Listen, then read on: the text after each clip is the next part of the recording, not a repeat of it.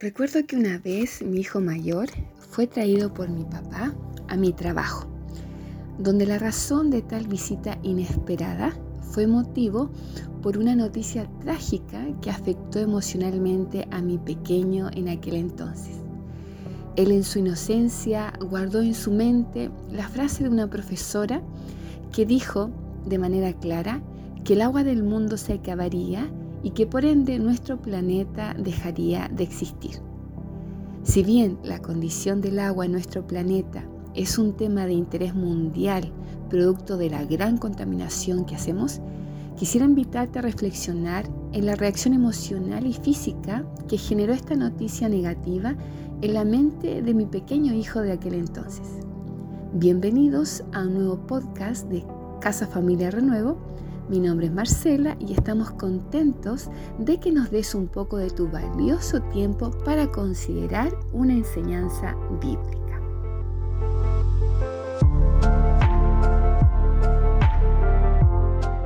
Hemos llegado al último mes de este año 2022 y creo que cada uno de nosotros, de los que estamos escuchando este podcast, hemos recibido algún tipo de noticia que ha movido nuestras emociones y actitudes, ya sea en el ambiente académico, en lo laboral, en lo familiar, emocional y por qué no incluir también en lo social, como país, como comunidad.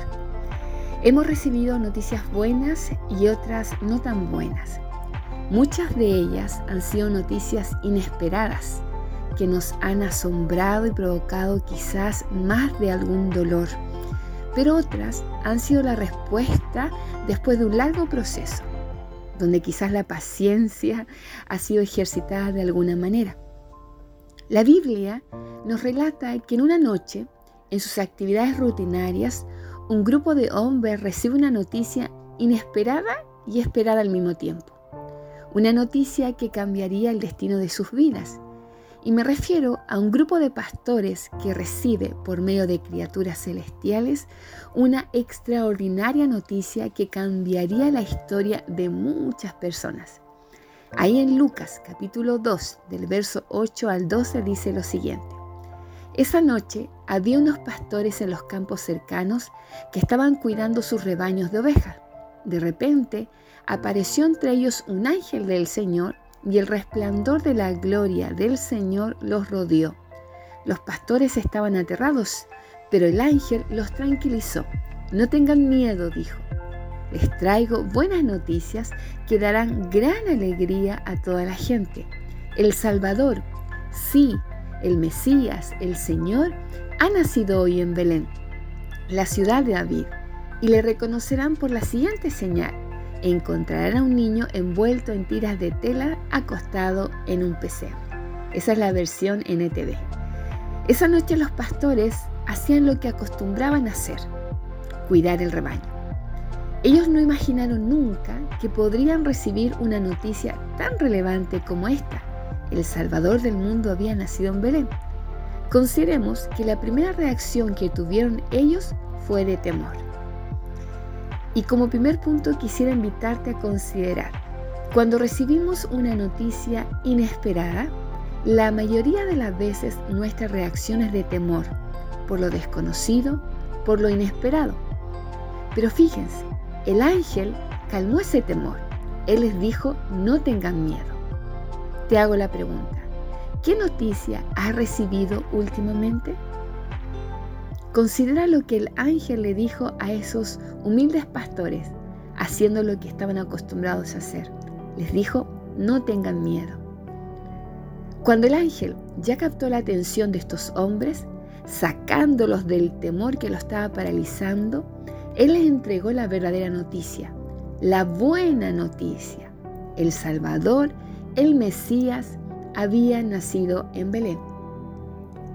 Como punto número dos, el Salvador de nuestras vidas vivió en esta tierra, cumplió el propósito del Padre y hoy todos podemos tener acceso a su bondad por medio de la fe en Jesucristo. Dios nos quiere sacar del temor para llevarnos a una actitud de esperanza y gozo. Todos necesitamos de alguna u otra manera salir de aquella circunstancia que nos paraliza o que nos causa temor. Como punto número 3, quisiera llevarte a considerar que los pastores vieron al niño en el pesebre. Ellos tuvieron el tremendo privilegio de ser testigos de la encarnación de Dios aquí en la tierra y también vieron cómo fue adorado por cada uno de esos visitantes en la humilde morada que el Salvador del mundo tenía en ese momento, un pesebre. Cada creyente en Jesús hoy es un testigo de lo que significó el comienzo de esa primera Navidad en Belén. Navidad que culminó con la muerte y resurrección de aquel Mesías que algunos vieron como bebé, como hombre, pero que hoy está como rey a la diestra del Padre esperando volver por su iglesia, por sus seguidores, por los creyentes. Las noticias que hemos recibido han llenado de alegría nuestro corazón últimamente. Si es así, seamos agradecidos, disfrutemos aquellas buenas noticias.